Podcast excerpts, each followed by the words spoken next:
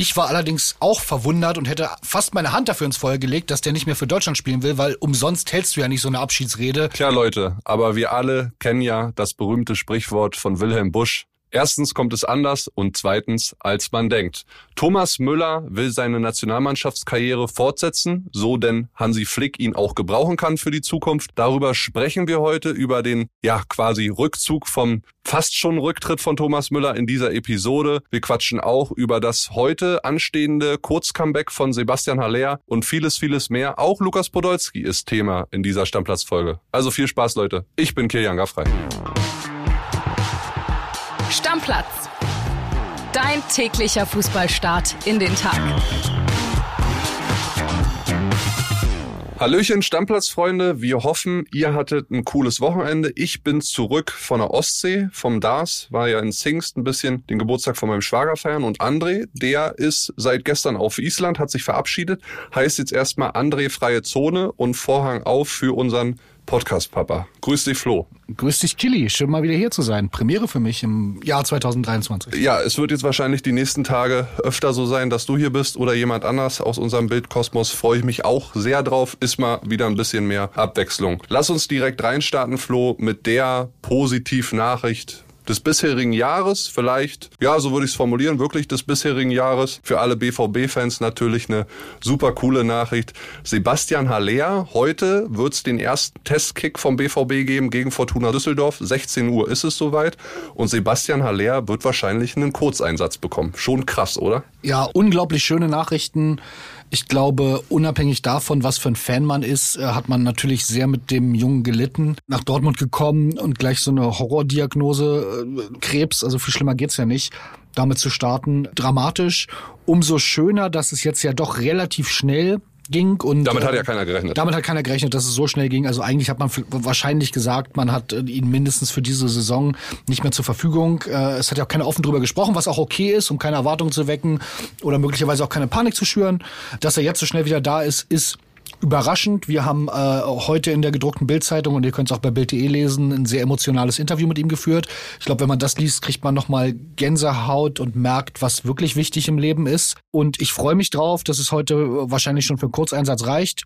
Man kann sich auch sportlich für Dortmund freuen, weil das natürlich ein Spielertyp ist. Also das war deren Königstransfer, ne? Nicht vergessen, dass der jetzt vielleicht dabei ist und helfen kann. Ich möchte nur einmal davor warnen, zu hohe Erwartungen in ihn zu setzen. Es gibt ja so diese alte Faustregel, solange wie ein Spieler gefehlt hat, solange muss er auch wieder dabei sein, um wieder auf dem Niveau zu sein, bevor er angefangen hat zu fehlen. Und dazu muss man ja auch sagen, mit Krebserkrankungen haben wir ja im Fußballgeschäft nicht so wahnsinnig viele Erfahrungen bisher gemacht. Ne? Genau, die Sample Size ist da ganz klein. Es gibt ein paar, natürlich, leider Gottes ist das ja gefühlt auch häufiger geworden, aber es gibt da nicht dieses übliche, wie man sagen kann, nach dem Kreuzbandriss, okay, wenn nur hinteres Kreuzband, dann vier Monate, wenn mehr kaputt, dann sechs Monate. Da haben wir gar keine Erfahrungswerte. Ich glaube halt nur, selbst im, im, im, im schlimmsten Fall, wenn er jetzt erstmal wirklich noch ein halbes Jahr Anlauf braucht, bis er wieder der Alte ist, sind da auch alle super happy. Wir sind einfach froh, dass er nach vier Chemotherapien, das muss man sich mal vorstellen, das hat er in dem Interview erzählt. Zwei Operationen noch und dazu. Zwei OPs überhaupt wieder jetzt so relativ schnell in der Lage ist, Fußball zu spielen, ist einfach super. Und ich glaube, dem muss man jetzt einfach die Daumen drücken, dass er auch ganz schnell wieder in die Form kommt, in der er sich selber sehen möchte. Ja, man kann nur dazu sagen, unsere BVB-Reporter-Kollegen haben beobachtet, er hat bisher alle knallharten Trainingseinheiten in Marbella im BVB-Trainingslager mitgemacht. Er wirkt spritzig, erstaunlich fit sogar, sagen die. Seine Blutwerte sind stabil. Also die Zeichen stehen wirklich darauf, dass er vielleicht sogar Richtung Rückrundenstart und wenn es erstmal nur erstmal drei, vier Kurzeinsätze sind, dem BVB wirklich wahnsinnig weiterhelfen kann. Ja, das wäre, glaube ich, der, der Idealfall, wenn er wirklich Kurzeinsätze und als, als, als Joker eine Rolle spielen kann. Ich habe auch gesehen und er hat äh, auch in einem Interview verraten, er trainiert jetzt immer mit Apple Watch, jede Trainingseinheit, um seine Belastung ganz genau zu steuern, um quasi so ein bisschen mehr in seinen Körper reingucken zu können. Also der brennt logischerweise darauf helfen zu können und ich bin mir sicher, dass Dortmund das genau aussteuern wird und dem genau so viel zumuten wird, wie man ihm zumuten kann, körperlich und auch mental. Ja, überhaupt muss man ja sagen, dass sich die Verletzungssituation, dieses Angespanntsein beim BVB total entspannt hat. Sali Oetschan hat erzählt, dass es im BVB-Bus äh, zum Trainingsgelände in Marbella richtig voll ist. 26 Spieler sind dabei. Gerade auf den Offensivpositionen wird sich ein Hauen und Stechen einstellen für Edin Terzic. Also der hat da vier Positionen in diesem System, was er so hat, mit drei offensiven Mittelfeldspielern, einem Stoßstürmer vorne drin und dafür hat er elf Spieler. Also da ist wirklich viel Potenzial da. Und man muss ja sagen, das macht uns allen doch Hoffnung, dass sie vielleicht doch nochmal Richtung Meisterschaftskampf ernsthaft eingreifen können, oder? Ja, nur nützt es Dortmund nichts, wenn der Bus im Trainingslager in der spielfreien Zeit voll ist. Der Bus muss auch weiterhin voll sein, ähm, wenn dann wirklich gespielt wird, weil das war bisher Dortmunds Problem, dass die Leute dann rechts und links, äh, ich sag mal, umgekippt sind wie die Fliegen mit Muskelverletzungen und all solchen Geschichten. Von daher bleibt dieser Kader gesund und entwickelt sich Haller so positiv, wie das jetzt aussieht, ist das natürlich eine ganz andere Mannschaft in weiten Teilen in der Summe, als wir in der Hinrunde gesehen haben. Und dann warum nicht? Also ich meine, Bayern startet nicht mit den allerbesten Vorzeichen in die Rückrunde. Von daher halte ich das absolut nicht für ausgeschlossen. Ist aber auch wieder dann ein Thema für Edin Terzic, muss er moderieren, dass dann vielleicht so Leute wie die WM-Fahrer Adeyemi oder auch Brandt gar nicht erst im Spieltagskader stehen, ne? Haller, Mukoku, wer spielt da, wie macht man das, wie löst man das, das Modest wird spannend hast du sein. auch noch. Modest hast du auch noch geholt, vergisst man jetzt fast, ne, wenn Mukoko und Haller beide ähm, möglicherweise fit wären. Also das wird spannend sein, aber ich sag mal lieber das Problem, als dass sich die Mannschaft von alleine aufstellt. Ja, spannend geht's hier auch weiter, nämlich mit dem Thema Thomas Müller. Er hat jetzt quasi so ein Rückzug vom, naja, halben Rücktritt, will ich es mal sagen, äh, hat er jetzt gemacht. Er hatte ja nach dem äh, letzten WM-Spiel, wo wir in der Vorrunde dann wieder mal ausgeschieden sind, nach 2018 eine sehr emotionale Rede gehalten, hat gesagt, falls es das letzte Spiel gewesen sein sollte, er bedankt sich bei allen und hat sich auch so ein bisschen entschuldigt, wenn jemand äh, ja Schmerzen hatte beim Zugucken bei ihm. Jetzt hat er gesagt, Solange ich Profifußballer bin, werde ich immer zur Verfügung stehen für die Nationalmannschaft, wenn ich gebraucht werde. Das Wann, das Ob und das Wie, das muss natürlich der Bundestrainer entscheiden. Also Thomas Müller würde gerne weitermachen beim DFB. Brauchen wir ihn noch? Das ist eine spannende Frage, aber erstmal noch mal einen Schritt zurück. Ich habe äh, heute bei Social Media, nachdem äh, Thomas Müller da den Pressetermin hatte, dann gelesen, jetzt kippt er um, er ist doch schon zurückgetreten. Nee, ist er nicht, das muss man ganz klar sagen. Ich war allerdings auch verwundert und hätte fast meine Hand dafür ins Feuer gelegt, dass der nicht mehr für Deutschland spielen will, weil umsonst hältst du ja nicht so eine Abschiedsrede, wie er es nach dem deutschen WM aus deinem TV gemacht hat, ohne Not. Der wurde ja nicht danach gefragt, sondern hat gesagt, wenn das mein letztes Spiel gewesen sein sollte, dann möchte ich noch das, das und das sagen. Also ich gehe hier auch nicht heute aus dem Podcast raus und sag, Killy, wenn das mein letzter Stammplatzauftritt jetzt erstmal war, wollte ich dir noch sagen. Mache ich ja nicht, ne? Wenn Ja. ich nicht den Gedanken habe zu sagen, ich mach's nie wieder. Lange Rede, kurzer Sinn. Ich finde diese Einstellung, die er jetzt hat, genau die richtige. Ich muss sagen, ähm, ich find's immer fast schon ungehörig, dass wir so Leuten sagen, der muss aus der Nationalmannschaft zurücktreten. Dann fällt auch oft sowas wie, ja, der beschmutzt jetzt seine Legacy, der sollte ganz mit Fußball aufhören, der war mal so gut. Nein, warum? Wenn diese Leute Lust haben, Fußball zu spielen und ich kaufe das Thomas Müller ab und sind wir doch mal ehrlich, was gibt's denn Geileres, als für Deutschland Fußball zu spielen, wenn du Fußballer bist? Dann soll er das verdammt auch nochmal weitermachen, wenn, und das sagt er ja selber, der Trainer sagt, wir brauchen dich, Thomas, zieh dir ein Trikot an und ab aufs Feld. Warum soll der zurücktreten? Ich bin eh kein Fan, Flo, vom äh, Zurücktreten aus der Nationalmannschaft, weil, wie du sagst, es ist das Größte für dein Land, auf der größtmöglichen Bühne Sport zu treiben, egal ob du Fußballer bist oder Leichtathlet oder sonst was, ja. Und die Entscheidung sollte doch immer beim Trainer liegen. Es gibt Ausnahmen, wenn ich sage, wenn Leute wie Toni Kroos glaubhaft versichern, ich spiele hier immer in drei, vier, teilweise fünf Wettbewerben mit Real, ich will mich jetzt mal um meine Familie kümmern, ich kann diese langen Sommer nicht mehr. Okay, das ist eine private Geschichte. Aber grundsätzlich, wenn man bereit ist, weiter diesen Aufwand zu treiben, dann äh, ist das doch völlig okay. Und jetzt liegt der Ball bei Hansi Flick, der muss entscheiden. Und das steht für mich auf dem anderen Blatt. Ich sag Müller, völlig richtig, finde das toll, wie er das sagt, wie er sich positioniert, Daumen hoch. Ich persönlich glaube, von Hansi Flick wäre es ein falsches Zeichen, weiter auf ihn zu setzen und ihn als so zentralen Baustein mit in die Mannschaft einzunehmen. Wenn dann, glaube ich, und ich halte Hansi Flick persönlich für clever genug, sollte man eine Lösung finden, dass man ihn wirklich als so 13., 14., 15. Mann mit in so einen Kader nimmt, um auch junge Spieler heranzuführen, um eine Option zu sein, aber nicht mehr als dieser zentrale Spieler. Und im Gegensatz zu Mats Hummels, dem ich diese Rolle nicht so richtig zutrauen würde, von sich aus, traue ich das Thomas Müller und jetzt gerade nach diesen Aussagen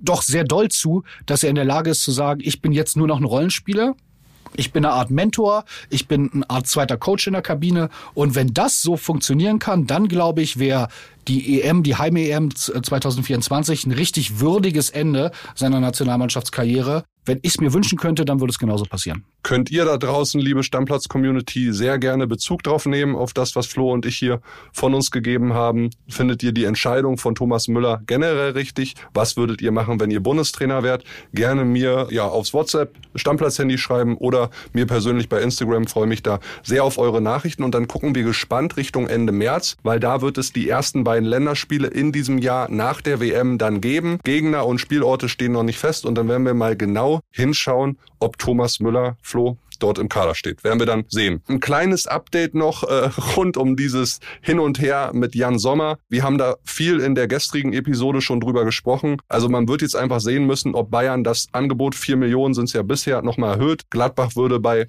acht bis zehn Millionen sicherlich nochmal mit sich reden lassen. Ob das dann marktgerecht ist für einen 34-jährigen Torwart, der im Sommer ablösefrei ist, weiß ich nicht, Flo. Also meine Meinung, ganz ehrlich, ich schätze Jan Sommer, ich kenne Andrichs Meinung, der sagt, er ist zu klein und darum kriegt er immer Bälle rein. Aber wenn Bayern acht bis zehn Millionen Ablöse für den zahlen, dann dürfen die nie wieder sagen, die Zeiten haben sich geändert und auch Bayern München halt finanziell muss gucken, dass sie äh, keine unsinnigen Sachen machen. Das kann man jetzt nicht machen. Also so viel besser als Ulreich ist der nicht, dass man da jetzt wirklich acht bis zehn Millionen für zahlen muss.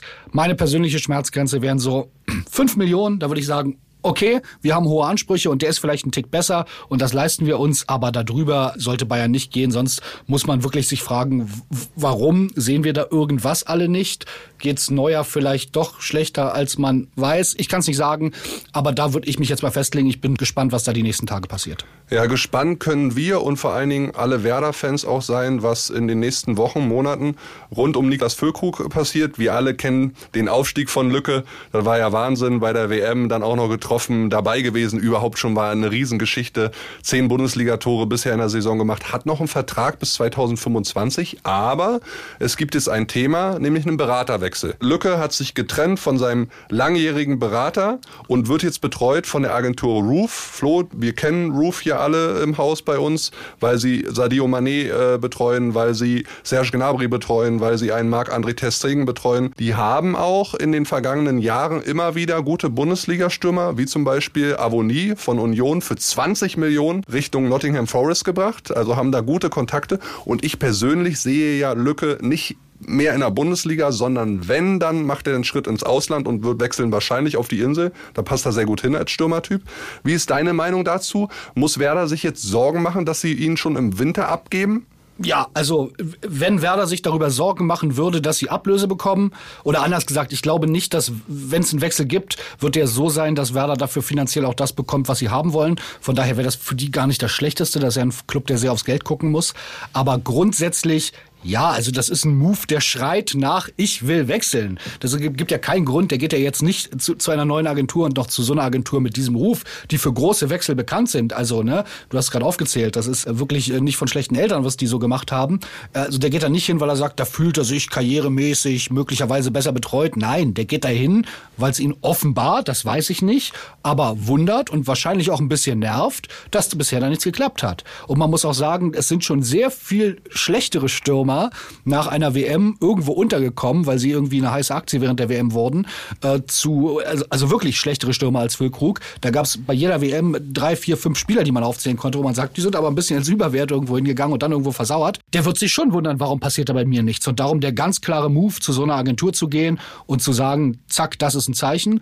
Und ich sehe das wie du. England, Freund des äh, Stammplatz-Podcasts Sebastian Polter hat da gespielt, erfolgreich. Das sind ja Stürmertypen, wo man sagen kann, ne, das ist so ein ähnlicher Werdegang. Bank möglicherweise. Und ganz ehrlich, Kili, ich würde es ihm total gönnen, weil ich auch. Der, der verdient nicht das ganz große Geld in Profifußballermaßstäben bei Werder. Der hat sogar bei Werder für den neuen Vertrag auf Geld verzichtet. Richtig. Das heißt, Raffgier kann dem gar keiner vorwerfen. Nee. Aber sein Marktwert ist jetzt nun mal so hoch, wie er nie war. Der kann jetzt seine Familie und noch eine Generation danach absichern. Das finde ich völlig okay, dass der jetzt einen Wechsel forcieren will und sagt, ey, ich bin Fußballprofi, ich muss sehen, wo ich bleibe. Der Marktwert liegt bei 10 Millionen Euro und ich würde jetzt mal behaupten, dass er nicht viel schlechter ist als ein Avonie, der für 20 plus Summe X äh, nach England Wer hat den nach England ist. gebracht? Ja, ne, auch Roof. Also wie gesagt, da stehen die Zeichen für mich auch eher so ein bisschen Richtung Abschied. Und wenn Werder 15 bis 20 Millionen für den Dann Mann sind alle einnehmen glücklich. kann, dann sind doch alle verdammt glücklich. Auch wenn Clemens Fritz, der Leiter Profifußball bei Werder ist, jetzt erstmal gesagt hat, ich zitiere mal,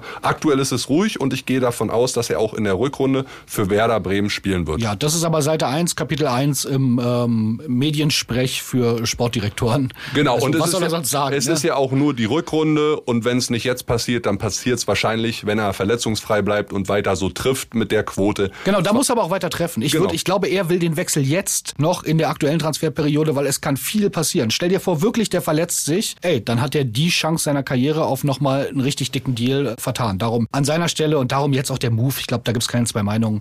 Er will im Winter weg. Ja, gucken wir uns auf jeden Fall an die nächsten Tage, was da so passiert. Lass uns zum Schluss noch einmal kurz ein bisschen über Max Eberl sprechen. Die Leipziger sind gerade im Trainingslager in Abu Dhabi. Da gibt's auch viel Arbeit für ihn zu tun. ne? Es geht unter anderem um Vertragsverlängerung mit Dani Olmo. Es geht um den Verbleib von Josko Guardiol. Da sagt Eberl, ich bin mit seiner Agentur im Kontakt. Es sind ganz offene Gespräche. Unsere Position ist klar. Jetzt im Winter auf gar keinen Fall bei Guardiol. Im Sommer 2024 ist es auch nicht unsere Intention, ihn abzugeben. Was denkst du, droht RB Leipzig so ein bisschen auseinanderzubrechen oder kriegt das RB Leipzig mit Personalie, ja, Max Eberl gut gewuppt und einige dort äh, zum Verbleib überredet? Das ist A, eine spannende Situation, finde ich, äh, in der Leipzig da steckt und B, eine wirklich schwierige für Max Eberl. Leipzig ist für mich also der Club muss da irgendwo eine Entscheidung treffen. Wenn man sagt, man will dauerhaft Bayern angreifen, man will dauerhaft da wirklich mitspielen, auf Augenhöhe sein, ja, dann musst du so eine Spieler wie Guardiol und äh, Olmo halten. Also das geht ja gar nicht anders. Bayern lässt ja auch keine Leute weggehen, weil sie zu gut werden. Und die haben ja eigentlich Sonst auch noch bleibt- Vertrag, ne? Genau, und sie haben Vertrag, so lange- genau. Das kommt auch noch dazu. Oder bleiben sie im Endeffekt ein besserer Durchlauferhitzer-Club, der sagt, ja, wir holen Spieler mit einem Näschen, also Guardiol, wie der sich dieser Marktwert sich entwickelt hat, ist ja Wahnsinn. Da kann man nur gratulieren, dass sie so einen Spieler geholt haben. Aber das bringt dir jetzt auch nichts beim Angriff auf Bayern, wenn du den für 100 Millionen verkaufst, holst dann drei neue, die die neuen Guardiols werden sollen, von denen wird's einer. Und wenn er dann auf dem Niveau ist, dass er gegen Bayern bestehen könnte, ist er wieder weg. Ich glaube, das ist echt ein schmaler Grad. Das sind natürlich auch wirtschaftliche Zwänge. 100 Millionen, da kannst du eigentlich nicht Nein sagen.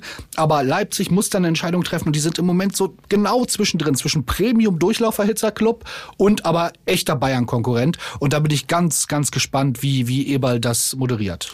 Direkter Bayern-Konkurrent sind sie auch im Kampf um äh, Konrad Leiner. Da hat Eber jetzt auch nochmal gesagt, dass er so ein bisschen Hoffnung hat. Er hat nämlich, ich zitiere nochmal, gesagt, ich wollte ihn schon mal nach Gladbach holen. Hört, hört. Er hat sich damals für Leipzig entschieden, was der richtige Schritt für ihn war. Jetzt ist er schon fünfeinhalb Jahre hier. Er kann ein Gesicht für die Zukunft werden. So will ich ihn packen. Also über die Emotion. Er weiß aber auch, wie gut er ist und was der Markt gerade hergibt. Dementsprechend ist die Chance sehr gering. Ich versuche sie trotzdem zu packen, kann aber nichts versprechen. Also auch da begibt sich äh, Max Eberl nochmal in den Kampf um den Spieler. Was ja letztendlich auch richtig ist. Ja, absolut. Aber da ist halt die Situation, dass der Vertrag ausläuft. Leimer kann selber entscheiden, was er macht. Und ich glaube, da ist der Weg ein bisschen vorgezeichnet.